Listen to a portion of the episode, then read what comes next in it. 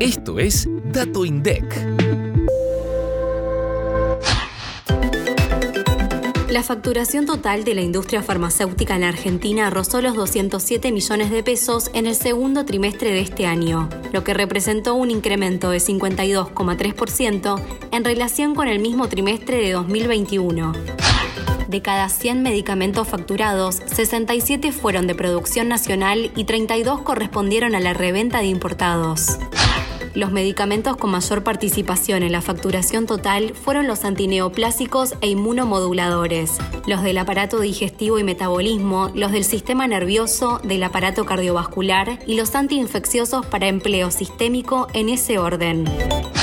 Para más información, escucha este viernes mucho más que un número. Activa la campanita para no perderte los próximos episodios